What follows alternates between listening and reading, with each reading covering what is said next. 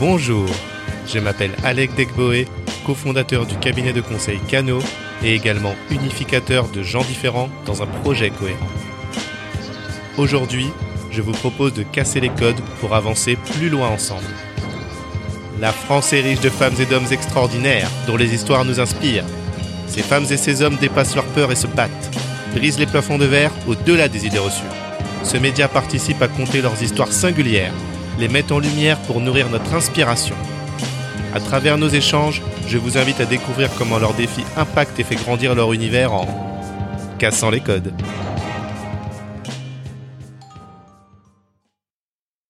Bonjour à tous. Euh, Aujourd'hui, c'est le premier podcast et j'ai en face de moi Monsieur Abdelali Al-Badawi.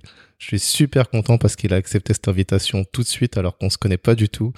Et c'est ce qu'on appelle un grand homme qui fait quelque chose avec le cœur et les tripes. Il est le fondateur de Banlieue Santé, une association qui donne accès à la santé aux personnes issues des quartiers défavorisés, de la ruralité, et l'objectif c'est de leur permettre euh, de s'élever dans la société. Il fait pas que ça, il fait plein plein plein d'autres choses, j'espère qu'on aura le temps parce que bah, malheureusement le temps file. Enfin voilà. Eh bien, Abdelali El Badawi, qui es-tu?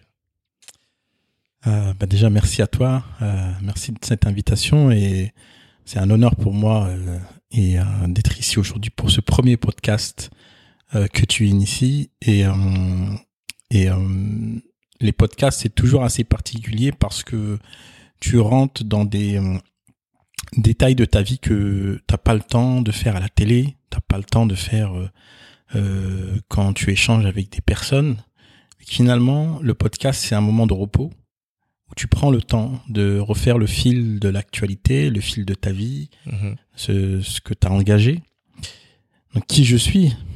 Ben, je suis moi déjà. Je suis le fils de d'un père marocain et d'une père ma- d'une mère marocaine qui sont euh, euh, illettrés analphabètes berbères, qui étaient bergers et qui sont arrivés dans les années 60 pour mon père, ma mère dans les années 83 puisque je suis né en 83 donc je suis je suis, je suis venu dans le ventre de ma mère et je suis né ici en France euh, dans, dans le Nord-Pas-de-Calais. Donc je suis un, pè- un fils d'un père euh, ouvrier euh, mineur donc qui travaille dans les mines de charbon. Mhm. et qui euh, comme tout mineur toute personne qui a travaillé dans les mines de charbon euh, ont été touchés par des maladies professionnelles et, euh, et voilà, donc je suis euh, ce fils de parents dont je suis fier. Je suis aussi euh, papa de deux enfants. Je Wow. suis euh, euh, donc je suis fier euh, de d'une fille et d'un garçon. Mhm. Et puis je suis aussi euh, infirmier de profession, Oui. infirmier de profession depuis près de dix ans maintenant Mhm. et euh, plein d'autres choses que j'ai faites avant, que je fais maintenant et, et qu'on aura le temps peut-être d'exposer dans, dans le fil de l'actualité de, de ce podcast. Tout à fait, complètement. Alors moi, j'aimerais bien commencer déjà par ton enfance. Justement, comme tu dis, tu es arrivé dans le Nord-Pas-de-Calais, fils d'un papa euh, ouvrier qui travaille dans les mines, donc il y a eu aussi une maladie par rapport à ça. Déjà rien que ça, comment tu l'as vécu? Comment ça t'a construit? Ouais, je pense que comme tout enfant euh, de parents immigrés, parce que c'est le cas, mes parents sont immigrés marocains, euh, ayant vécu et je, vis encore cette cette situation parce que mon père et ma mère sont toujours vivants. Et mon père euh, moi en fait il, est, il est parti à la retraite très tôt donc c'était ce qu'on appelle une pré-retraite parce que les, les mines de charbon à ce moment-là se fermaient c'était dans les années 90 quand on est quand les, les- son boulot euh, lui a dit écoute il y a plus de boulot euh, va falloir que tu trouves ailleurs mon père il parle pas le français il écrit pas il est illettré euh, sept enfants à charge euh, tu vois et, et- et se dire euh, bon qu'est-ce que je vais trouver ailleurs et, euh, Donc c'est Euh, très très compliqué ça comme situation. Ouais, très compliqué. Il est parti euh, un peu moins de 60 ans, je crois. Il avait 50 et quelques, 54, 55. Donc c'est une période assez compliquée pour un, un retraité. Et puis, euh, on a vécu près de 20 ans de cet échange euh, où euh, il a fallu se battre auprès de son ancien employeur, auprès de la sécurité sociale pour faire entendre que euh, est touché d'amiante et de silicose Mhm. et, euh, et que on, accepte euh, pour lui un, une maladie professionnelle ou en tout cas un dossier de, de handicap du fait de, de ce que ça lui a procuré et, et, et c'est vrai que je rentrais de l'école j'entendais ça tous les jours D'accord. ce truc euh, qui ressasse, euh, je veux mes droits, je comprends pas, etc., etc. Et donc, j'ai grandi avec ça. Puis aussi, euh, euh, quand j'étais dans le Nord-Pas-de-Calais, j'avais 6 ans. Mhm. Donc j'ai moi-même été accidenté, donc je suis euh, ébouillanté à peu près à 70% de la surface de mon corps. Ouais. Donc je sais ce que c'est d'avoir euh, un accident, de vivre euh, l'hôpital, de vivre euh, la chambre stérile, les soins, le- l'inquiétude, l'angoisse, et puis de, de voir surtout dans les yeux de mes parents Mhm. cette euh, euh, cette angoisse et surtout dans les yeux de ma mère, cette euh, qu'est-ce qui se passe, mon fils qu'il va mourir, euh, comment ils vont le prendre en charge, ils parlent pas le français mes parents, donc c'était compliqué pour eux de se faire comprendre. Je me permets juste, ça veut dire,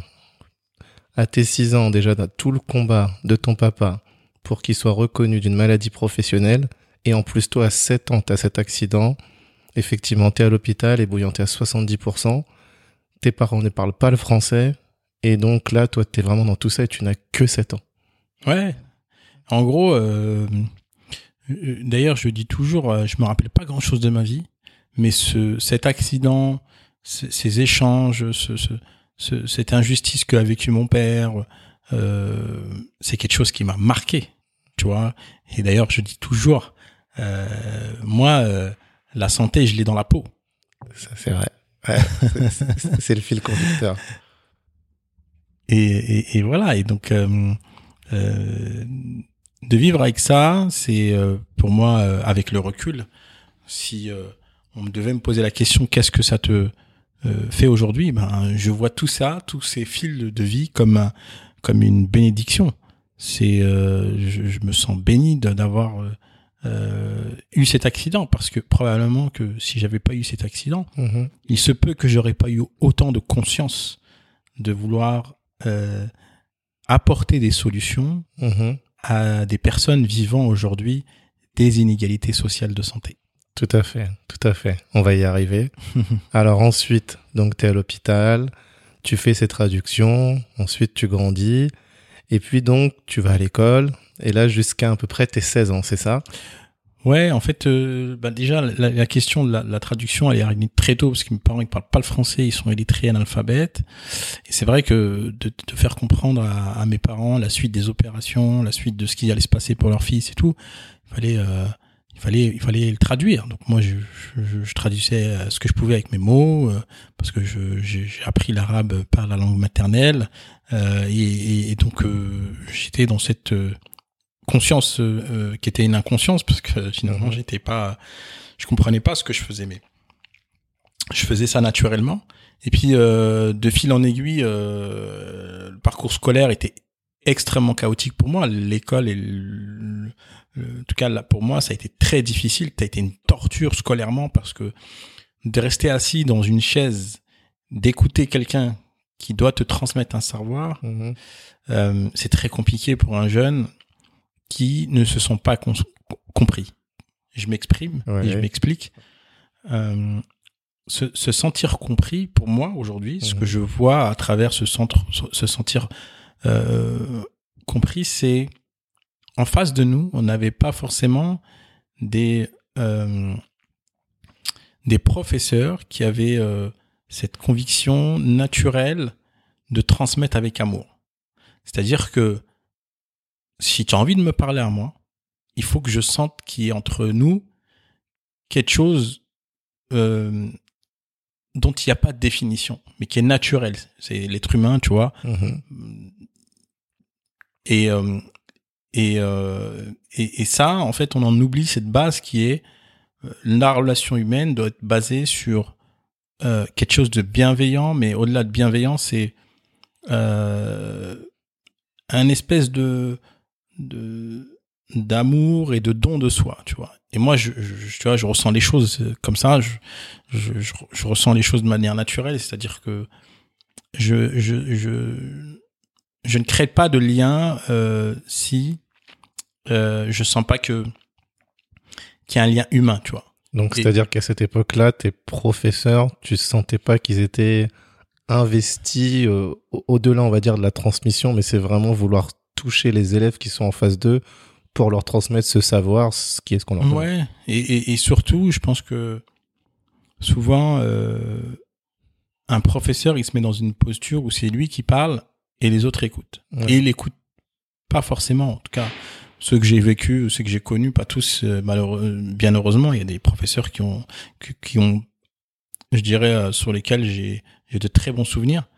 Mais euh, voilà, je me sentais incompris, donc voilà, l'école pour moi c'était très difficile de réviser, de comprendre. D'accord. De, et j'avais des mauvaises notes. Mmh. Des 3, des 4, etc. Et c'était vraiment à cause de ce manque de relation entre ouais. le professeur et, ouais, et toi, là, finalement. Exactement. Et c'était okay. très dur parce que okay. mes parents m'ont donné que de l'amour. Mmh. Et donc, ce que, cet amour que j'avais à la maison, je l'avais pas à l'école. Oui, donc tu vois. Et en fait, euh, il y avait un grand décalage. Du coup, ben, c'était, euh, tu sais, quand le chaud et le froid ils se croisent, euh, c'est pas bon, quoi. Et euh, et euh, et, euh, et donc du coup, euh, pour, euh, pour, pour continuer, c'est que mon seul moyen de m'exprimer de me faire entendre, c'était d'être bruyant en classe, d'être hyper agité, de me faire virer des cours, etc. C'était vraiment pour moi un moyen d'exprimer. Et je suis là. En fait, c'était uniquement pour te faire remarquer. C'était pas sûr. tant euh, Bien être sûr. en opposition avec l'autorité plus que de se faire remarquer. Ouais, c'est ça. C'était vraiment ça. Et, et j'ai fait ça pendant je ne sais combien de temps. Et j'ai, j'ai, j'ai redoublé plusieurs fois. Je me suis retrouvé dans la même classe que mon petit frère en cinquième.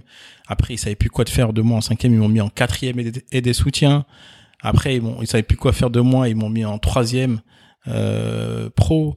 Enfin, c'était, c'était vraiment bizarre, quoi. Tu vois. Et, et à ce moment-là, il y a aucun professeur ou aucune matière dans laquelle quand même il voit ton potentiel? Si, si. Alors j'ai eu le sport. Ok. Ah oui. en, oui. En, en, en, sixième, euh, je fais le cross du collège. Donc déjà j'atterris en sixième et euh, quelques semaines après la, la rentrée, euh, on fait un cross du collège. Je savais même pas ce que c'était. J'avais jamais fait de sport de ma vie. Ok. Je gagne ce cross haut la main. Mm -hmm. Et là, t'as toute l'école qui dit oh il sort d'où celui-là? Ah, Il gagne la course des sixième, cinquième quoi, tu vois. Et en plus, j'avais détrôné le mec qui était là depuis un certain temps, qui, qui, qui était connu pour être le plus rapide, tu vois. Alors que t'avais jamais fait. Voilà. Euh... Et j'avais jamais fait de sport, rien. Okay, J'ai gagné cette course. Et la révélation, les profs, en tout cas, euh, euh, on me dit oui, il faut que tu fasses, tu prennes une licence de sport, euh, en club et tout. J'ai dit ouais, mais mon, mon père, on est sept enfants. Il voudra pas. Il sait pas ce que c'est que le sport. Chez moi, on fait pas de sport. Euh, après l'école, il faut rentrer à la maison. Il n'y a pas de après l'école, il y a l'activité extrascolaire. Mmh. Et euh, et donc euh, il y a un prof qui demande à mon père. Mon père il dit moi j'ai pas de sous pour payer la licence, acheter une paire de pointes, euh, de cross, euh, de shorts, parce qu'en fait il y, avait les championnats de, de Seine-et-Marne juste après. D'accord, ok. Et là euh, t'as les profs qui disent ah non c'est pas possible, donc ils se cotisent, ils m'achètent ma première paire de chaussures, c'était une paire de Adidas Torsion. C'est les profs qui se sont cotisés. cotisés ouais. Donc en gros, ils ont ouais. investi sur Ouais, ils ont investi. Okay. Et, euh, et m'ont payé ma licence et après, boum, bingo. Je, je fais les championnats de Seine-et-Marne, je gagne. Je fais les championnats d'Île-de-France, je gagne. Yes. Et après, euh, je me fais faire l'athlétisme, entraîner, euh, avoir la rigueur, euh, la résilience. T'étais en équipe de France, hein, c'est ça? Et j'étais en équipe de France plus tard, 4, 4, Ouais, j'avais 19 ans, je crois. Ok. 18, 19 ans de mémoire. Mm -hmm. euh, et, euh, et, je me suis entraîné dur pour y arriver parce que c'était mon seul moyen de m'exprimer. C'est okay. le seul moyen que où, euh, en fait, c'était la première fois où on me disait c'est bien. D'accord. Tu vois? Ok. Et euh, c'est la première fois où je me dis mais attends, en fait, finalement, il y a pas, je suis pas si mauvais que ça. Il mm -hmm. y a quelque chose chez moi de bien parce que j'avais forcément inculqué dans mon esprit du fait d'avoir des mauvaises notes et que les professeurs, euh, certains professeurs disent ouais t'es un mauvais, -hmm. tu intègres que t'es mauvais. Tout à fait. Et quand tu euh, as le son de cloche de quelqu'un qui un jour te dit c'est bien, si t'es en capacité de, de, de réfléchir et d'intégrer ça, tu, tu, tu fais un, c'est un espèce de flash quoi. Et là j'ai eu un flash, c'est-à-dire je me suis dit ah ouais, quelqu'un me dit c'est bien, ça veut dire que il y a quelque chose de bien, il faut que je creuse, c'est quoi D'accord. Ça veut dire de ce cross du collège à l'équipe de France, le sport, ça a été l'un de tes premiers leviers qui t'a fait gagner confiance en toi, c'est ça? Ah ouais, parce que euh, tu rencontres d'autres gens. Mhm. Déjà, tu voyages. Moi, je me rappelle mon premier voyage, c'était à Coulommiers Ouais. en 77. Et ça, c'est ton premier voyage. Voilà, c'était mon premier voyage. Au-delà du voyage euh, où on allait au pays, tu vois, Mhm. Parce que c'était la route. Oui, ça c'était. euh, chez mes, tu sais, le, le, le- le bled. Mhm. Et ben là, c'était mon voyage. Euh, limite, euh, tu sors de chez toi sans tes parents. Ok, tu vois ouais, très bien. C'est ça Ouais. mon premier voyage. C'était pas avec mes parents. Avec Tout à mes fait. parents, bon, euh, c'était le, le, on va au bled, on part euh, l'été, c'est euh, un mois l'été et c'est tous les un an. Tu vois. Ouais, ouais. Et là, c'était mon premier voyage hors, euh, parce que tu sais tout ce qui est clash de neige, j'ai jamais fait. Euh, centre de loisirs, j'ai jamais fait. Euh, tout ça, j'ai jamais fait. Ouais, on, on est sept, euh, il avait pas les moyens. Il n'y mon avait pas les moyens, ouais. Et, euh, et ma mère, elle, fait ce- elle faisait ce qu'elle pouvait, elle était Attends, juste je rebondis, hein, ça c'est important parce que je, enfin, parmi les auditeurs, c'est vrai que c'est quelque chose peut-être qu'on on le dit pas assez, mais il y a beaucoup effectivement d'enfants qui qui ne voyagent pas autre part que dans le pays de leurs parents, si encore ils ont la chance que leurs parents viennent d'ailleurs, ou donc qui ne partent pas en vacances, qui connaissent pas les classes de nature, parce que même si c'est des budgets réduits qui sont faits par les écoles, ils n'ont pas les moyens de pouvoir y accéder. On a beau organiser des kermesses, euh, faire de, en sorte que ces enfants puissent partir, il y en a qui n'ont pas cette chance. Donc là, euh, c'est vraiment important ce qu'il dit. Ouais, parce que les vacances, c'est euh, un moyen de, de se cultiver, de voir l'autre, d'être à la rencontre de l'autre, de se, de se regarder dans un miroir et, et de se dire qu'il y a d'autres gens qui existent que toi. Et, euh, au-delà du cocon familial et scolaire. Mhm. Et, euh, et, et, et, et- moi, euh, quand je vois tous les étés au quartier plein de jeunes qui n'ont jamais été en vacances, moi, ça me fait mal au cœur. Parce que je me dis, mais en fait, c'est peut-être à ce moment-là, là, à ce moment-là qu'ils vont euh, euh, peut-être se faire le plus vite dans leur esprit, grandir le plus vite, Mhm. euh, comprendre le plus vite que euh, dans leur cocon euh, familial. Ouais, tout à fait. Alors, je, je reviens du coup. Donc là, tu es en équipe de France. Tu as de très bons résultats. Tu prends confiance en toi, tu te construis. Donc là, ok, tu as 19 ans. Et ensuite, qu'est-ce qui se passe dans cette du carrière professionnelle de, sportif? En fait, il se passe que le, sport, c'était un moyen de, m'exprimer euh, comme quelqu'un qui va s'exprimer. euh, D'ailleurs, par exemple, en, cours à l'école, euh, je me rappelle au collège, le cours où je m'épanouissais le plus, c'était le sport, la SVT, Ouais. parce que tu sais, tu dissèques, euh, tout ça. D'accord. Et T'es un euh, faiseur. hein. voilà. Et j'aime, j'aime faire. J'aime pas qu'on fasse à ma place. Et euh, les arts plastiques. Ok. Parce que euh, les arts plastiques, c'était facile, tu t'exprimais, tu pouvais exprimer de l'émotion. Et, et en face de toi, si tu avais un, un professeur de, de, de, de peinture ou d'art plastique qui était euh, euh, passionné, il pouvait transmettre quelque chose de particulier que t'as pas euh, quand tu fais des maths, euh, 1 plus 1 égale 2. Là, euh, tu peux faire de la peinture, tu peux faire de la flûte, tu peux faire euh, de la guitare, tu peux... Tu avais besoin de cette chose qui vient du cœur, j'ai envie de dire. En tout cas, l'émotion, comme tu dis, le, le sentiment, quelque chose qui, oui, qui vient d'au-delà du, ben, du côté cartésien, quoi. Ouais, c'est ça, c'est ça, exactement. Et, et, et, et, et, hum, c'est c'est comme quand tu es en relation avec quelqu'un, moi je, je fonctionne à l'intuition. Il y a quelque chose de... Il n'y a pas de règles, quoi. Y a Mhm. pas de... Tu t'apprends pas à l'école, ça. C'est c'est au, au, détour de rencontres et d'échanges et, de ce que l'autre peut te donner et ce que toi tu peux recevoir, ce que toi tu peux donner. Mhm. Euh, et et, et c'est vrai que euh, ces matières-là ont été hyper importantes et, et le sport, euh, en l'occurrence, a été pour moi une révélation parce que le regard de l'autre a changé. D'accord. Le regard de l'autre, c'est on te respecte, on te fait une place dans la société, Mhm.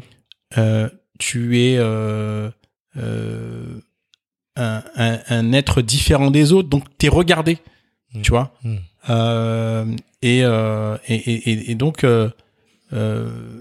j'ai vu l'évolution des relations humaines changer, D'accord.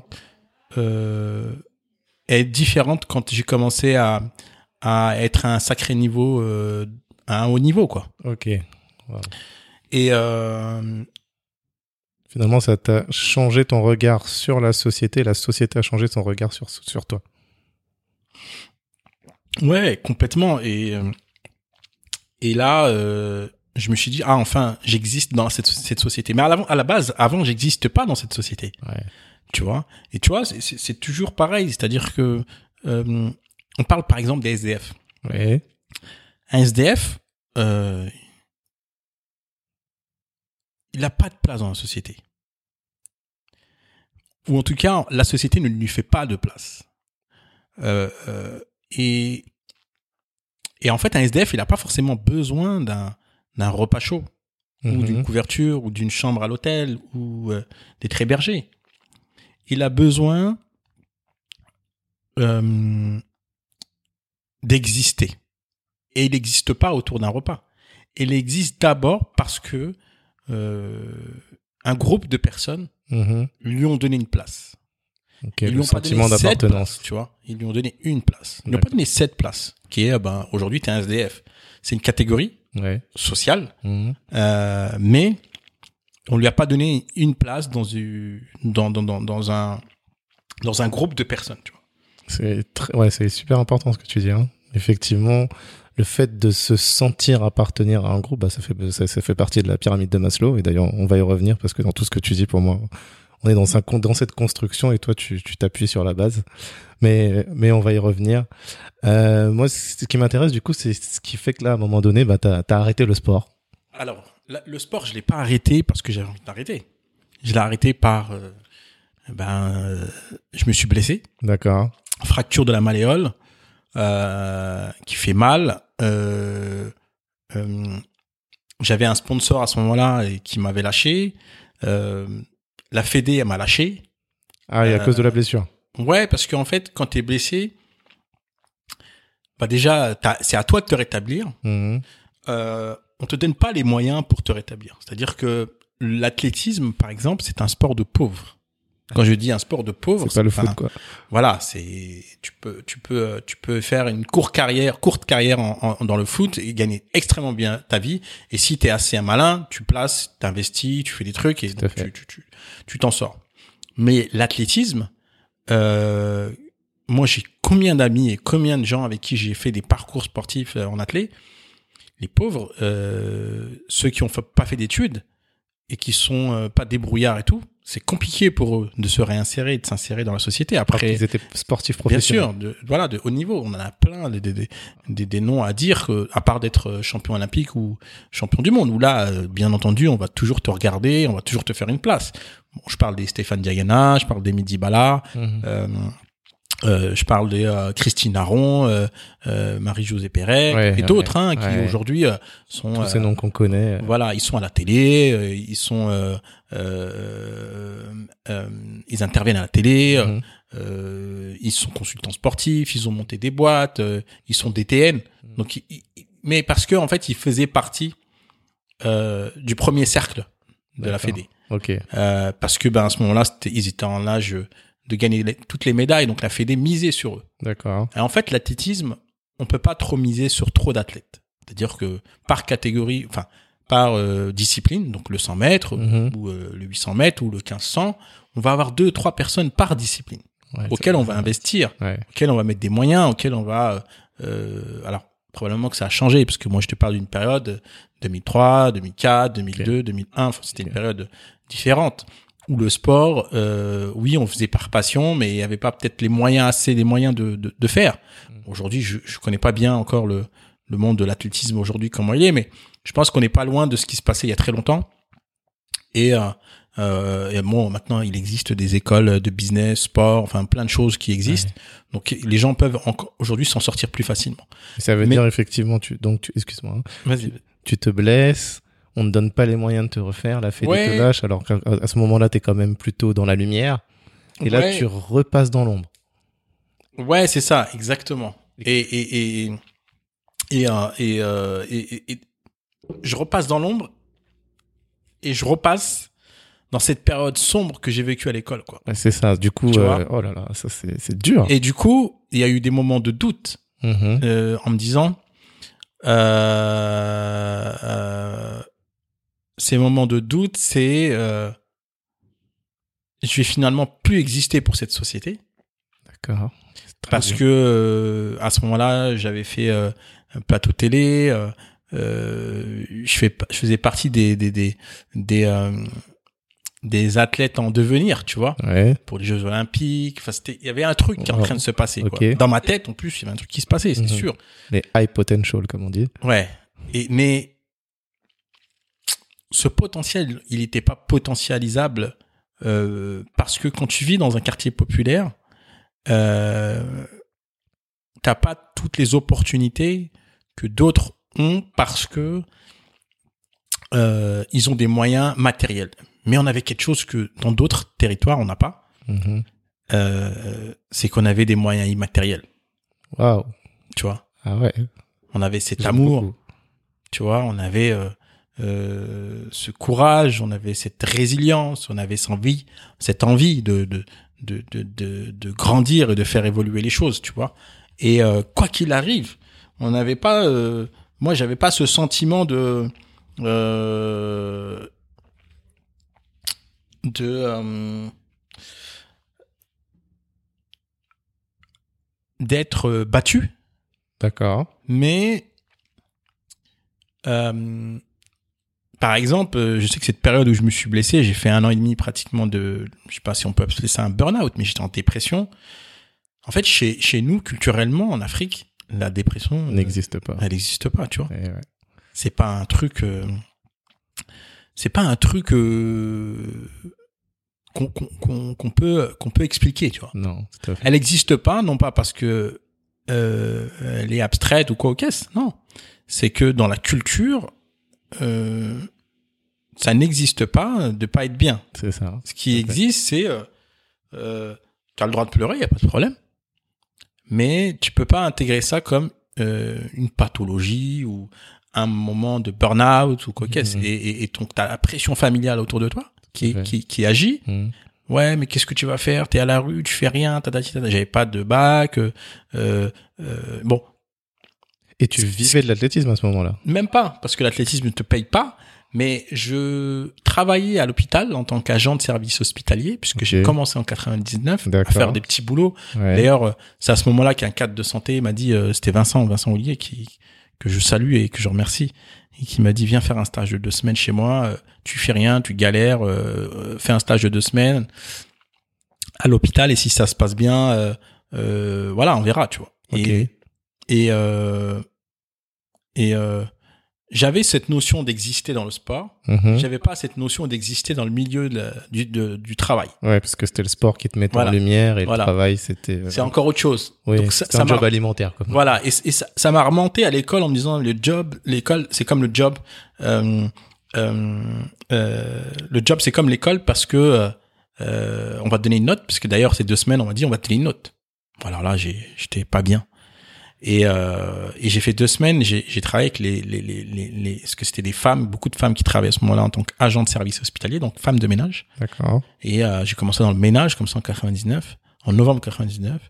Et euh, j'ai tout appris avec elles en deux semaines. Elles m'ont tout appris, tous les rouages, tout le système et tout. Mhm. Comment travailler, comment tu utilises un, un balai à frange. Mhm. Je savais même pas ce que c'était un balai en frange. Moi, je venais d'un quartier, Je t'ai entendu souvent citer cette expression, le Voilà, balai à balai à frange. frange. Je l'imagine là, du coup. tu vois. C'était voilà un truc de vraiment, c'était fou quoi. Et euh, d'ailleurs, à ce moment-là, j'avais vécu une, une, une, une situation particulière dans une chambre d'une patiente qui s'appelait Marie-Antoinette, c'est une personne Mhm. âgée. Ouais. Et, et j'étais arrivé avec mon balai en frange pour dire, euh, euh, et, et je disais à la dame, et puis moi je suis souriant assez euh, de nature, je dis bonjour madame, euh, parce que je la voyais triste et tout, son regard était vraiment tombé quoi. Et, euh, et euh, parce que nous, on arrivait toujours, les ASH, on arrivait toujours avant l'équipe soignante, D'accord. tu vois, une heure ou deux avant. Agent de service hospitalier. Voilà, agent de service. hospitalier. On travaillait toujours un petit peu avant pour commencer à faire le ménage des chambres, etc. etc Mhm. euh, la- nettoyer, désinfecter, euh, euh, faire le protocole des chambres et tout. Et euh, quand il y avait un décès ou quand il y avait un départ ou quand euh, la chambre était vide, etc., faire les poussières et tout. Et euh, en rentrant dans cette chambre, je vois chez cette dame vraiment, j'étais marqué par son visage qui était triste et euh, fatigué. Je lui dis bonjour Madame euh, Marie-Antoinette, vous allez bien? Vous avez besoin de quelque chose? Je suis là, je suis à votre service quoi. Et euh, et je souris et elle me dit non mon fils tu m'as tout donné. Waouh. Je me dis comment? J'ai tout donné. Pour moi à ce moment-là jeune que j'ai que j'étais, Mhm. je suis toujours jeune, hein. mais euh, je me dis euh, attends il se passe un truc là. Et je lui dis mais madame j'ai rien donné. Et puis tu sais à ce moment-là moi je pensais que c'était prendre un objet lui donner euh, Mhm. lui donner un verre d'eau et tout. Elle me dit non non mon fils tu m'as tout donné parce que tu m'as souri. Waouh. Et, et là, elle m'a dit, ça fait très longtemps qu'on m'avait pas souri. Ah ouais. Et je me dis, mais oh, ça m'a flash, tu vois. Mhm. Et en fait, c'est là où il y a eu un déclic, où il y a eu un truc en- dans ma tête où euh, si donner, avoir le don de soi, c'est de sourire, c'est de tendre euh, le temps à l'autre, et ben euh, c'est une forme de médicament ou une forme de repos. Et ben euh, je dirais que ben finalement dans notre société on n'a pas besoin de grand chose ou en tout cas on doit se remettre à réfléchir qu'est-ce qui est essentiel à chacun d'entre nous. Et c'est à ce moment-là que en faisant ce questionnement euh, il faut euh, constam- constamment et continuellement se remettre en question. Et la vie doit être comme ça c'est-à-dire que même quand tu as 80 ans tu dois te remettre en question. C'est pas parce que tu as 80 ans que tu dois à dire j'ai tout vécu. C'est aussi peut-être à ce seul moment où tu vas te remettre en question, où ta vie va changer. Wow. Et là, ma vie, en partie, elle a changé D'accord. parce que euh, je suis rentré chez moi déboussolé, quoi. Ok. T'avais quel âge là? J'avais euh, 16-17 ans par là. Ok. Et euh, la fin de ce stage arrive. Mhm. Et là, je m'assois, on me dit, viens. Deux semaines, hein, c'est ça. Deux hein semaines. Wow. Ça passe vite, clair. Bah oui. Et deux semaines de ta vie, ça peut être euh, ce qui change ta vie. bah c'est c'est ce Tu que vois. je comprends là. Et il y en a, ils peuvent vivre des années, mais jamais ils auront une seconde de ce moment-là. Ouais. Tu vois Ça c'est triste. Et euh, je m'assois, je de- suis devant euh, euh, Vincent dans son bureau. Je me rappellerai toujours, il était rose. Son, son mur était rose. Et Vincent, c'est un homme tatoué avec un, un piercing, les cheveux longs, un peu, voilà, euh, un peu, euh, euh, pas anarchiste, mais euh, voilà, j'ai des, j'ai des boucles d'oreilles, j'ai des, j'ai des tatouages, j'ai Il a, il a ses codes à lui. il a ses codes à lui, tu vois. Ok. Et euh, et euh, et je m'assois, je me dis mais qu'est-ce qu'il va faire? Il va me juger. Tu sais, moi j'avais en plus ce jugement de valeur. J'étais jeune. Mhm. Je me dis ouais, peut-être qu'il va me dire un truc pas bien ou il va m'en vouloir. Et puis là, on m'as- on m'assoit avec une, dame qui était là, qui était responsable du stage, qui dit bon, Abdelali, je vais te dire quelque chose. Je dis ouais, ok. Bon, j'avais peur parce qu'en fait, l'école m'avait déjà traumatisé des mauvaises sûr. et il me dit, euh, l'homme parfait n'existe pas, mais parce que tu n'es pas parfait, on ne peut pas te mettre 20, mais on va te mettre 19. Wow. Et là, ouf, 19 sur 20, c'était la première fois que j'avais une note comme ça, quoi. D'accord. Ouais. Et là, je me dis, c'est un tournant de ma vie, Ok. tu vois, parce que euh, j'ai quelqu'un qui me fait confiance, j'ai quelqu'un qui me donne des moyens, j'ai quelqu'un qui m'encourage, quelqu'un qui me dit tu peux y arriver et euh, qui me tend cette main. Et euh, c'est la même main que je tends moi-même aujourd'hui. Mhm. Quand je viens te voir ou quand je vais voir quelqu'un, Tout à fait. euh, je, je n'oublie pas ce qu'on a fait. Ok. Et souvent, quand on, tend- les gens, quand on leur tend la main, ils oublient qu'on leur a tendu la main avant. Mhm. Mhm. Et ils sont dans l'incapacité de retendre la main. Et moi, je me suis donné une règle. Parce que on m'a donné, Ok. je dois redonner. Eh ben, ça fait une super transition avec euh, banlieue santé. Ouais, ouais, ouais, ouais. Banlieue santé, qu'est-ce que c'est? C'est plein de choses. C'est avant tout euh, un commun. C'est avant tout des hommes et des femmes euh, qui s'engagent au quotidien pour résoudre les problématiques de santé publique. D'accord. Moi, je suis infirmier. Oui. C'est vrai qu'on n'en a pas parlé, mais en 2007, je décide de euh, reprendre un, un jury de validation des acquis. Donc Vincent Ok. euh, m'aide pour avoir ce jury de validation des acquis. Donc entre 99 et 2007, j'ai bossé à l'hôpital D'accord. et euh, je passe ce, ce concours, je l'ai, je rentre à l'école d'infirmier et je finis infirmier en 2010. Waouh, donc d'agent d'entretien à infirmier Ouais. et fondateur de banlieue santé. C'est ça. Et plus, plus, plus. Ouais, parce que en fait, euh, euh, banlieue santé, avant même que ce soit créé en 2018, c'était déjà des initiatives hein, informelles dans les quartiers populaires. Je faisais venir euh, des médecins, des infirmiers du de l'hôpital euh, au plus près des habitants euh, pour donner euh, du conseil hygiéno-diététique sur le plan buccal, gynéco, euh, diabète, etc. Parce qu'en fait, a à ce moment-là, il y avait beaucoup de faisans fonction d'interne. D'accord. Les faisans fonction d'interne sont des médecins Mhm. étrangers qui viennent d'Afrique, Sénégal, Mali, etc., qui viennent finir leur cursus Mhm. et qui euh, souvent étaient de garde pour remplacer les chefs de service le week-end. Et ils n'étaient pas appelés internes, ils étaient appelés faisant fonction d'interne.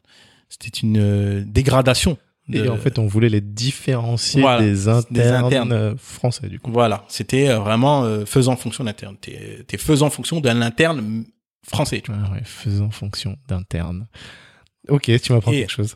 Merci. Ouais, et, et, et donc du coup, euh, je leur ai dit bon les gars, euh, parce qu'ils vivaient tous, euh, bon, parce que j'ai travaillé aussi dans d'autres hôpitaux à ce moment-là dans le ménage.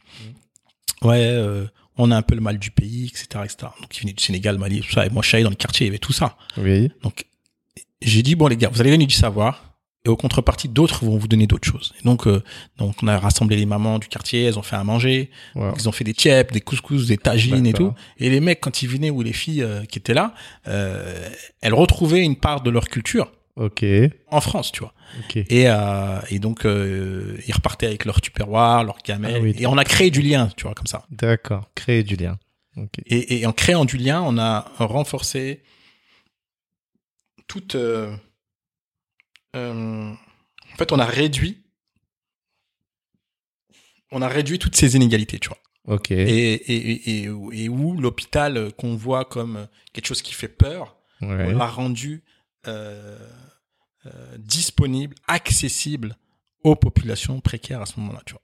D'accord. Waouh. Donc je l'ai fait comme ça, un peu informel, pas Ok. d'assaut, pas d'organisation, juste de l'envie, tu vois, du don de soi. Du don de soi. là. Voilà. C'était encore du don de soi. C'est ça. Et euh, et euh, et euh, et euh, ça s'est simplifié. Et après, euh, quand je suis devenu infirmier, je me suis rendu compte des inégalités sociales de santé Mhm. encore plus euh, grandissantes chaque jour. Euh, les questions euh, de compréhension euh, du médicament, la, la non-observance des médicaments pour certaines populations, Mhm. des populations qui ne vont voir tardivement leur médecin, euh, qui, des populations qui se laissent aller, Mhm. euh, parce qu'en fait, on a une question, on a une notion aujourd'hui de la santé qui est très biaisée. La santé, c'est quoi? Mhm. La santé, c'est pas uniquement l'absence de symptômes et de maladies, mais la santé, c'est un état de bien-être Yes. social, physique, mental. C'est ça la définition Mhm. de la santé. Et euh, et donc, euh, en fait, ce qu'on faisait, c'était la définition de la santé. D'accord. Tu vois? Faire en sorte que les populations se sentent bien. Bien, exactement. Wow. Parce que dès l'instant où que les gens se sentent bien, bah, ils sont euh, épanouis, ils se cultivent, ils travaillent, ils se forment, ils s'éduquent, etc., etc., etc. Et donc, euh, en 2018, Je, je rebondis juste hein, sur Ouais. ce que tu dis parce que euh, c'est ce qu'on disait en micro. Hein. Pour, moi, du coup, ce que tu fais, c'est le premier niveau de la pyramide de Maslow. Pour ceux qui connaissent et ceux qui connaissent pas, hein. le premier niveau, c'est le besoin physiologique, donc de se nourrir, mais aussi d'être en bonne santé. Et ensuite, on accède au niveau 2, qui est le besoin de sécurité.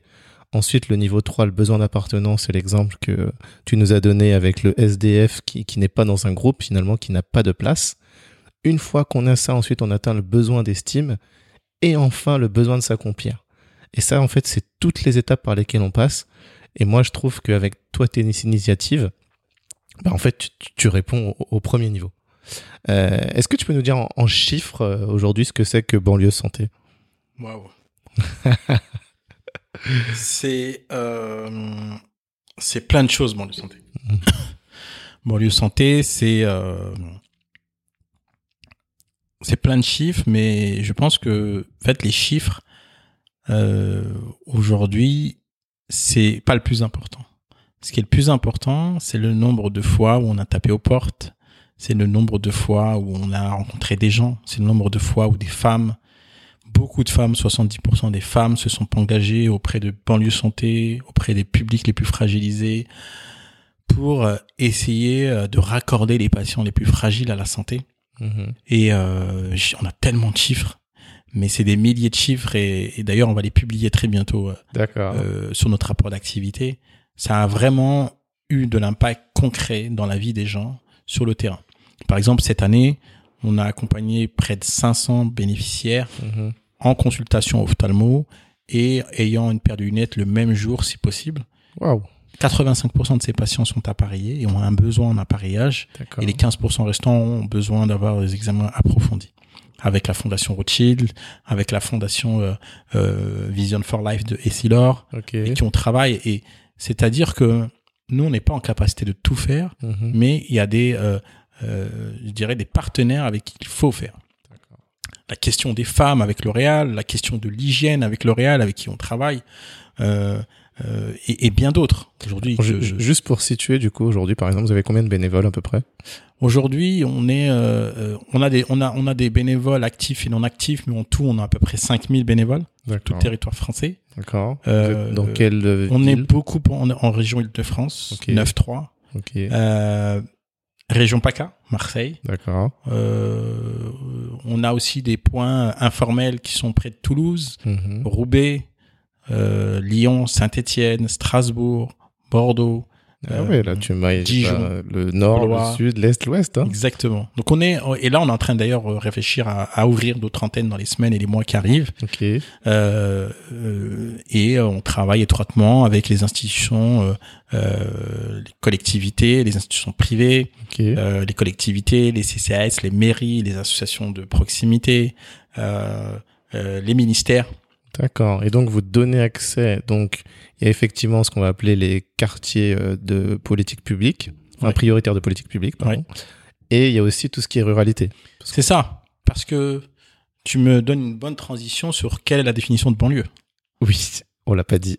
mais Et la de définition de banlieue, c'est quoi? C'est lieu banni, c'est le verlan. Mhm. Et lieu banni, c'est la mise au banc, c'est celles, c'est ceux qui sont loin du système de santé, loin du droit commun. Et donc, qu'ils soient en ruralité ou en quartier populaire, c'est euh, des gens de la banlieue. Et donc, euh, euh, on a voulu raccorder ça à la santé, parce que la santé, c'est quand même hyper important. Il fait partie de l'article 11 de la, du préambule de la Constitution, la santé pour tous. Et, donc, par conséquent, on est dans une démarche d'action et de plaidoyer pour raccorder les politiques publiques aux euh, habitants les plus fragilisés et raccorder les politiques de santé publique aux habitants les plus fragilisés. C'est pour ça d'ailleurs qu'on se fait aussi appeler parfois le logisticien du dernier kilomètre de la santé publique. Oui, j'ai entendu Et ça des dans le podcast Lucky Day, effectivement. euh. D'accord. Et, et, et aussi, tu dis pas mal justement qu'aujourd'hui, sans vous, justement, les, les, les acteurs publics ne peuvent pas faire. Qu'aujourd'hui, c'est... c'est- Ouais, c'est-à-dire que on- aujourd'hui on a besoin de tout le monde. Des trous dans la raquette, il y en a. Mhm. Des trous dans la raquette, il y en aura toujours. Mhm. Ça fait 30 ans qu'on nous parle des quartiers populaires et des politiques des quartiers populaires. Et en fait, moi, ce que je dis aux gens, à un moment donné, arrêtons de dire l'État ne fait pas pour nous. C'est qu'est-ce qu'on fait nous pour nos territoires? D'accord. Parce qu'on connaît nos territoires, parce que nous sommes euh, au cœur de nos territoires et c'est à nous de euh, prendre euh, les devants et à essayer de résoudre, ou en tout cas à résoudre, pas essayer, mais moi j'aime faire, j'aime résoudre avec nos équipes Mhm. des problématiques euh, de politique publique, de santé publique. Et ça ne veut pas dire que on doit montrer du doigt en disant l'État ne fait rien. Il faut dire euh, que l'État ne pourra pas tout faire Mhm. et l'État a besoin de nous pour faire. C'est ça être citoyen. C'est faire aussi comment moi je peux faire. Et de toute façon, l'État, c'est nous. L'État, c'est nous, parce qu'on paye nos impôts, parce qu'on fait, parce qu'on travaille, parce qu'on exerce, etc. On éduque ici, on vit euh, de ce qui est de public en France. Donc, on doit agir et on doit contribuer à euh, cet élan national. Et d'ailleurs, c'est ce qu'on a fait dès le début du confinement. C'est qu'on s'est pas dit, attends, on attend que l'État vienne nous voir pour nous dire comment il faut faire. Non, nous aussi, on va dire qu'on peut faire et on va euh, échanger avec les pouvoirs publics parce que c'est ce qu'on a fait tout de suite. C'est qu'on a échangé avec les pouvoirs publics, Mhm. avec les ministères, Mhm. avec euh, les régions, les départements, les préfectures, avec qui on avait des- d'étroites euh, relations, avec qui on a noué des relations, etc. Et puis, je pense que il faut pas le nier, c'est pas euh, que de la réussite. nos projets. D'accord. On a eu des fois des déceptions, on a eu des gens qui nous ont pas écoutés, on a eu des gens qui nous ont dit non faites pas comme si, on a eu des gens qui nous qui nous ont jamais répondu, Hmm. mais on n'a jamais jamais jamais désespéré. C'est beau. Et euh, je, voudrais, je voudrais revenir sur un autre point. Dans, un, bah dans le podcast justement Get Lucky, tu dis que chaque projet, il faut qu'il soit impactant, intelligible, duplicable et simple. Ça veut dire aujourd'hui, dès que vous menez une action, vous vous posez toujours cette question-là pour être sûr que ça peut être finalement déployé à l'échelle, c'est ça? Clairement, c'est la méthode banlieue santé. Ok. S'il n'y a pas ces points-là, on fera pas. On part du besoin terrain, on embarque les habitants, on embarque les collectivités, on embarque euh, les structures existantes et on vient pas pour dire "Eh super, on a une solution à vous apporter." Non, c'est vous. Quels sont vos problèmes? Vous êtes les solutions de vos problèmes. Et parce que les gens sont leurs solutions de leurs problèmes, déjà t'embarques les gens dans un état d'esprit où ils ont une capacité de faire, tu vois. Et ça, cette capacité de faire, eh ben euh, si on leur dit pas que vous êtes capable, ils vont continuer à dire est-ce que vous pouvez faire quelque chose pour nous? Mais moi, je fais pas de social. Je fais en sorte que les gens soient dans cet empowerment et arrivent par eux-mêmes à se faire et à faire. Vous êtes les solutions de vos problèmes. Ça, j'adore. Parce que aussi, toi, dans ton état d'esprit, tu veux rendre justement ces, ces personnes autonomes. Et moi, j'aime souvent dire, euh, si quelqu'un a faim, plutôt que de lui donner du poisson, apprenez-lui à pêcher. C'est ça. Et, et, et parce que à un moment donné, on doit être dans cette démarche. Euh, euh, euh, pour moi, le social, le solidaire et tout, c'est pas de venir avec des sacs de riz. Tu vois? L'action qu'il y a eu effectivement pour la Somalie. Oui, par exemple, où je me rappelle, j'étais encore en maternelle ou en primaire, on nous avait dit de ramener du riz. Ouais, c'était ça. Ça m'avait choqué. Je me suis dit, ah j'étais petit, hein, mais ça m'avait choqué. J'ai dit, attends, ça veut dire que les gens sont pas capables de faire par eux-mêmes là-bas? Et surtout qu'en fait, il y en a du riz là-bas. Bah, avec la rétrospective, je me, je me, je me fais ça. Je me Oui, fais oui, ouais. oui. C'était, c'était quelque chose. C'est vrai. Et euh, qu'est-ce qu'on intègre dans, la, dans, le, dans notre état d'esprit euh, à nos enfants et à euh, des générations? Ça nous a marqué, ça m'a marqué. Mm. Et donc moi, je me suis levé en me disant c'est plus possible d'attendre après qui que ce soit et j'attends après qui j'attends pas après les gens j'attends pas après une institution on fait On fait. J'adore. et on n'attend pas pour euh, dire oui, euh, ils nous ont pas donné des moyens, on sait pas faire. Non, on fait. Et pour ça, il faut avoir une équipe. Pour ça, je me suis entouré. Pour ça, euh, j'ai été chercher les meilleurs, euh, les meilleurs profils femmes, les meilleurs profils d'hommes. Nous, dans l'équipe, on a euh, près de 70% sont des femmes dans l'équipe. D'accord. Euh, dans le conseil d'administration, La place de la femme est importante chez toi, on y reviendra. Mais Ouais, il y a ouais. des femmes, il y a, j'ai noté ça aussi que c'était important pour toi. Ouais, c'est- très important, mais pour dire que on est euh, aujourd'hui en 2021 dans une période extrêmement charnière, Ouais. extrêmement complexe, Mm. beaucoup d'incertitudes, beaucoup de doutes, euh, beaucoup de peur, mais beaucoup d'espoir, tu vois, parce que euh, c'est dans cette période-là où, euh, en fait, cette période-là, nous qui sommes encore là, on ne la vivra pas dix fois, on la vivra une fois, et c'est le moment de s'en saisir pour en faire quelque chose de positif. Ok. Tu vois. Comment tu fais de cette euh, crise finalement une force pour faire autre chose? Exactement. Finalement, et ton parcours, c'est toujours ça d'ailleurs, quand je regarde. Et euh, je, je voudrais revenir une, sur une action concrète que vous avez faite. Euh, et puis en plus, moi qui suis dans, dans la tech, ça m'intéresse. C'est cette fameuse application qui permettait de traduire dans un nombre euh, élevé de langues le, le langage finalement du praticien, du personnel de santé, vers ces personnes bah, issues soit de cette ruralité ou alors bah, des quartiers euh, qu'on va appeler défavorisés, même si j'aime pas ça, mais c'est le cas, hein, pour qu'ils puissent justement avoir cette traduction que toi tu réalisais.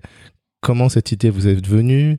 Euh, comment s'appelle cette application? Et aujourd'hui euh, est-ce qu'elle tourne? Est-ce qu'on peut la télécharger?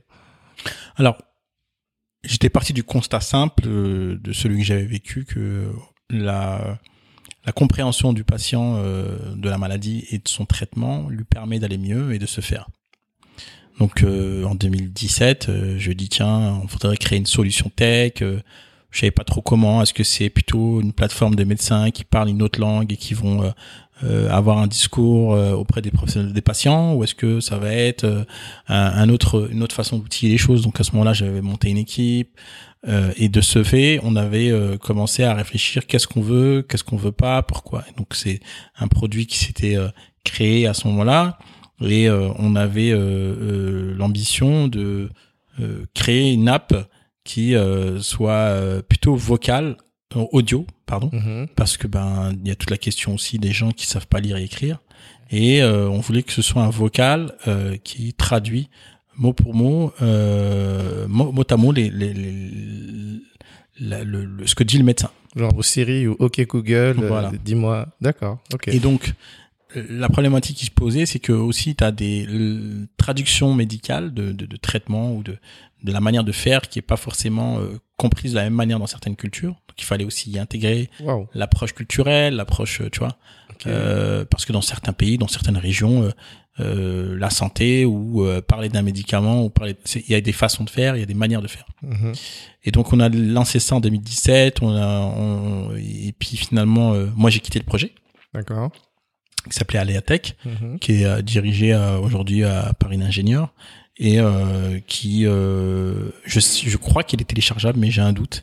il faudrait regarder sur leur site internet. Mais vous l'avez lancé quand même, avant que tu quittes. en fait, on a commencé à tester l'OP. Okay. voilà, on avait commencé à mettre en place les tests. D'ailleurs, on avait été à ce moment-là incubé au euh, à l'incubateur euh, de Station F, mais aussi suite de la Croix-Rouge. Donc, euh, c'était la réflexion, c'était de tester au sein des établissements de la Croix-Rouge. Okay. Voilà, il y avait plein de choses qui étaient en démarrage et moi j'ai quitté à ce moment-là. Okay. Euh, et et parce qu'il fallait que j'accélère aussi banlieue santé et puis aussi parce que dans un projet parfois il faut savoir, je dirais, ne pas s'y attacher. Moi, j'ai toujours la conviction que chaque chose, il faut pas forcément s'y attacher, mm-hmm. euh, surtout quand c'est une chose matérielle. Moi, je suis quelqu'un qui est très détaché du matériel. Mm-hmm. Je suis euh, quelqu'un qui, euh, moi, aujourd'hui, si demain tout ça, ça s'arrête, je continuerai à faire autre chose et j'ai pas de problème avec ça.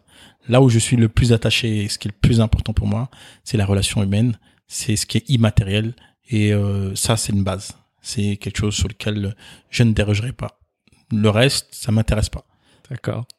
C'est très beau ce que tu dis en tout cas, et j'ai noté justement tout à l'heure, comme tu dis, euh, il y, a des territoires qui, qui, ont le matériel, quand tu parlais justement de, de ta carrière sportive, et tu as dit, mais nous on avait autre chose qui est l'immatériel, et c'est ça qui t'a permis en tout cas de te reconstruire et de reprendre confiance en toi. Euh, ouais, ça c'est juste magnifique. Moi je note aussi, euh, donc là on, on, a parlé de banlieue santé, on a parlé de ta carrière sportive, mais à côté de ça, tu fais plein, plein, plein, plein d'autres choses. J'ai vu membre du bureau à euh, deux jobs, une plateforme d'emploi dans le secteur social et paramédical, ambassadeur des déterminés, donc une association qui favorise l'entrepreneuriat en banlieue de Moussa Camara, qui est juste aussi magnifique, président de Charity Care, membre du bureau Domisouris Montessori à domicile, membre du bureau national du mouvement Impact France Ex-Move, un réseau d'entrepreneurs sociaux, et je suis sûr que ce n'est pas complet. Euh, oui, membre du directoire, un petit bagage d'amour. Bon, je, fais exprès de vous citer tout ça pour que vous vous rendiez compte à quel point Monsieur Abdelali El-Badawi est partout, mais le fil conducteur que je note, c'est toujours la santé ou comment faire en sorte d'apporter du bien-être à l'autre. Et ça, c'est super beau. Mais moi, ma question, du coup, euh, comment tu fais pour faire tout ça? Comment tu t'organises? Bah, toujours pareil, c'est beaucoup d'amour, c'est beaucoup de de, de, de, Parce que tout ça, c'est des choses où euh, j'y vois beaucoup de solutions. La question de l'éducation, c'est hyper important. Domisori, c'est c'est une boîte sur laquelle moi je suis euh, euh, au board et c'est vrai que euh, le fondateur est un ingénieur euh, qui s'est posé des questions comme moi je me pose des questions au quotidien dans ma vie. Mhm. Et euh, moi ce que j'aime c'est quand les gens se posent des questions et essayent de trouver des solutions. Euh, la question de l'éducation c'est un vrai enjeu aujourd'hui sociétal. Et la question de la santé est un, enjeu sociétal. La question de l'emploi c'est un enjeu sociétal. Et donc euh, je pense que j'ai plus appris dans ma vie avec les autres D'accord. que euh, un truc magistral, tu vois.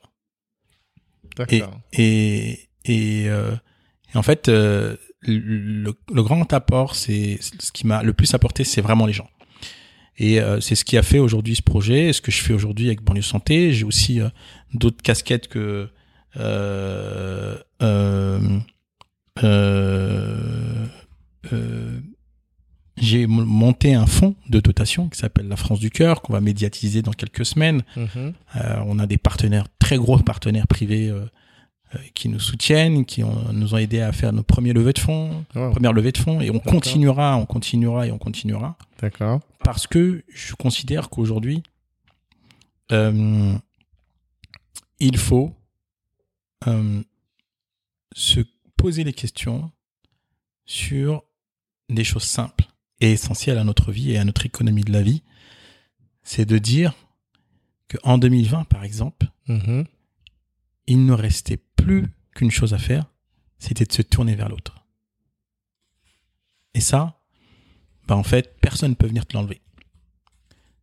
Regarde le nombre de boulots qui ont dû s'arrêter, le nombre de gens qui étaient inutiles à notre Ah société, ouais, cette crise, vraiment. alors que le simple éboueur ou la simple femme de ménage était essentiel à notre système. Et ça, on l'a oublié. Mais là, on l'a. Waouh, il y a beaucoup de gens, ils ont commencé à vouloir euh, dire ah ouais, d'accord, ok. Ouais, qu'est-ce qui a du sens? Voilà. Qu'est-ce qui a du sens dans notre vie? Parce que tout ça, ça peut basculer de, du, du jour au lendemain, on peut partir. Ouais. C'est qu'est-ce que tu prépares pour que si demain tu pars, qu'est-ce que tu as laissé derrière toi? Tu as été un homme, un homme bien, une femme bien. Et ma vie, elle est comme ça. C'est-à-dire que chaque jour, je me remets en question pour être meilleur qu'hier. Je tombe, mais je me relève.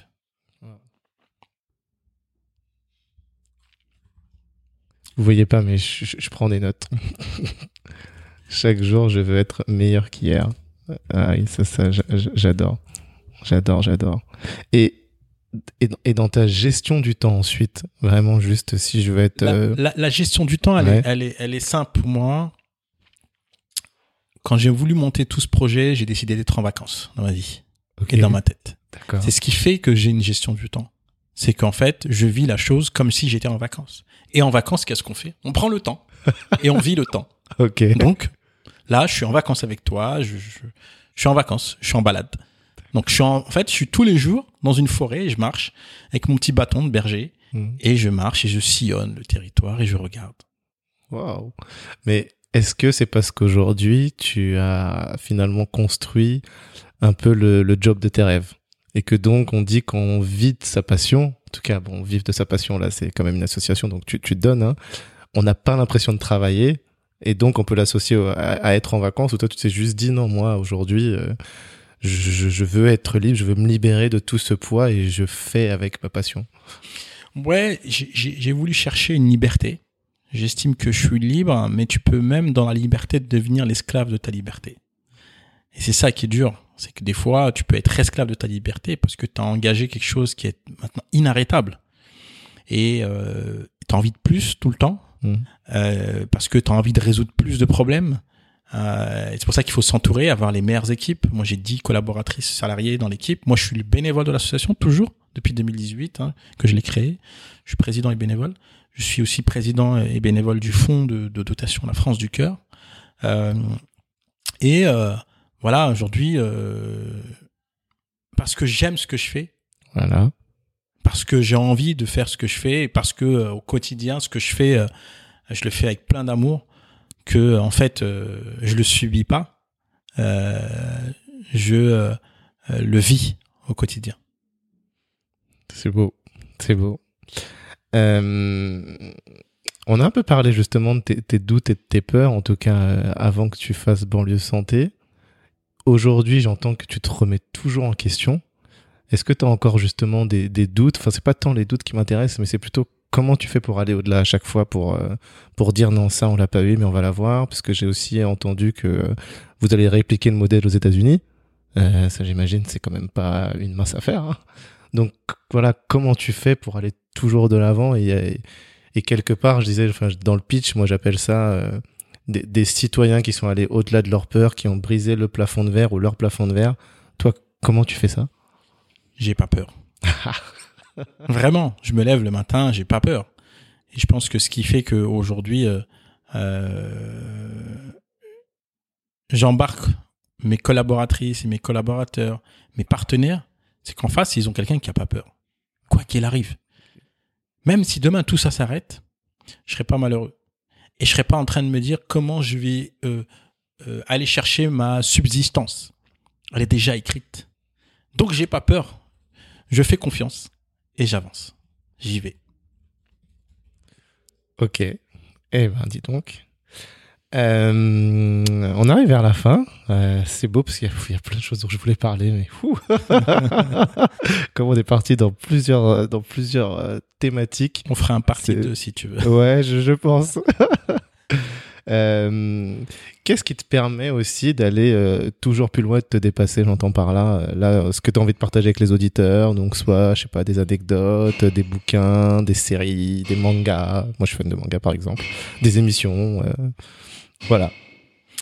Ce qui euh, me permet de d'avancer, c'est de voir le regard de l'autre qu'on accompagne. On n'est personne. Mais ne serait-ce que de voir autour de soi des gens à qui nous avons été utiles, c'est la plus belle des choses. Et je dis toujours, le meilleur d'entre vous est le plus utile aux autres. Le meilleur d'entre vous est le plus utile aux autres. Et le meilleur d'entre nous est le plus utile aux autres. Waouh. D'accord. Super. Merci. Euh, où est-ce qu'on peut soutenir l'association? Sur les sites internet, banlieuesanté.org, les réseaux sociaux, Instagram, Facebook, LinkedIn, Twitter. On mettra tout dans la description. Et euh, voilà.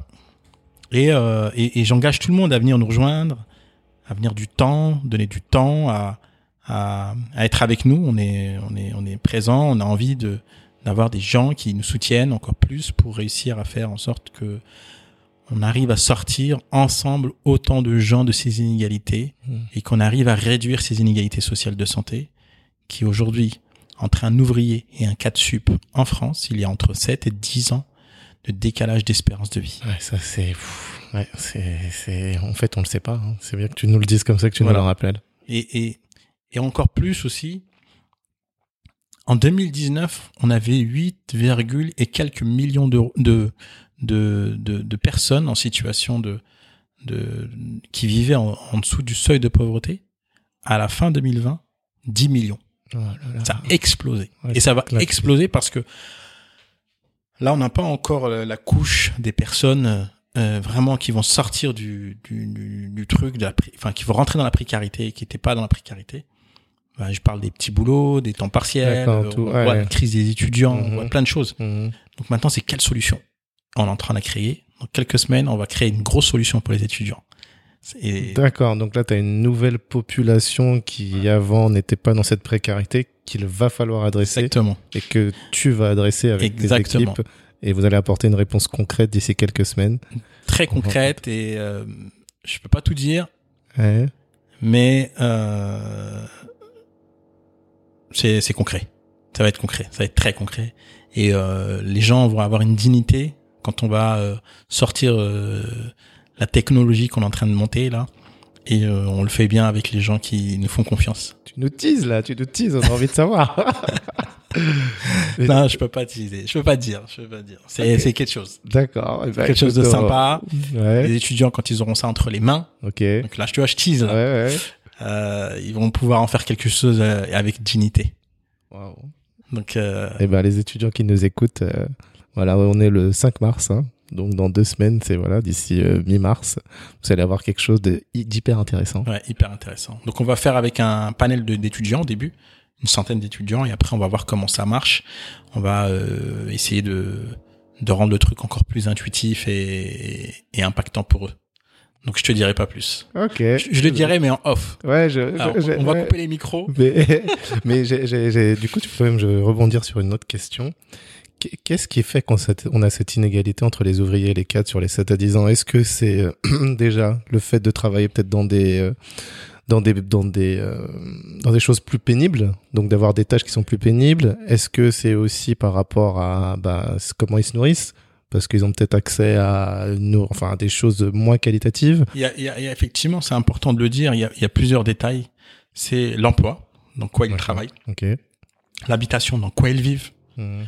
euh, s'ils ont une activité sportive ou pas, s'ils mangent bien ou pas, s'ils mangent équilibré, euh, si euh, ils n'ont pas d'antécédents familiaux. Mhm. Enfin, tout ça, c'est cette euh, cet écart euh, Ouais. qui est aussi long et grand, euh, parce que quand on a les moyens, on va voir son spécialiste, on comprend vite, on fait du sport, on fait de la culture, on habite, on a un habitat euh, décent, Ouais. etc., etc. Et tout ça cumulé, c'est le millefeuille d'inégalité sociale qui rend aujourd'hui cette inégalité de euh, d'espérance de vie qui est aussi longue. Voilà.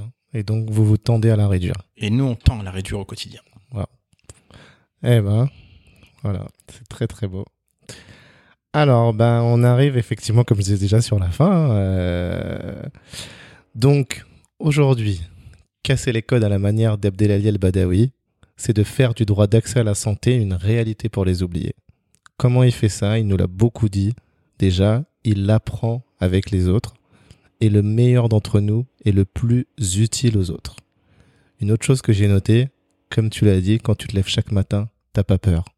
T'as confiance et tu avances et tu diffuses cette confiance aux autres.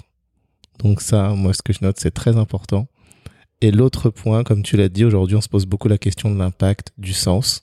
Toi, bah, t'en as fait ton, ton, fil de fer. hein. Et euh, tu, tu permets à ce que j'appelle ces, ces oubliés de s'éveiller pour aller plus loin dans cette pyramide de Maslow, justement, et qu'ils aient un meilleur impact sur la France en tant que citoyen, et même au-delà, puisque tu, tu dupliques le modèle. Donc euh, franchement, pour ça, voilà pourquoi moi j'ai voulu t'inviter aujourd'hui et que je trouve que tu, tu casses les codes parce que tu as fait de ta vie euh, ben, cette mission, quoi.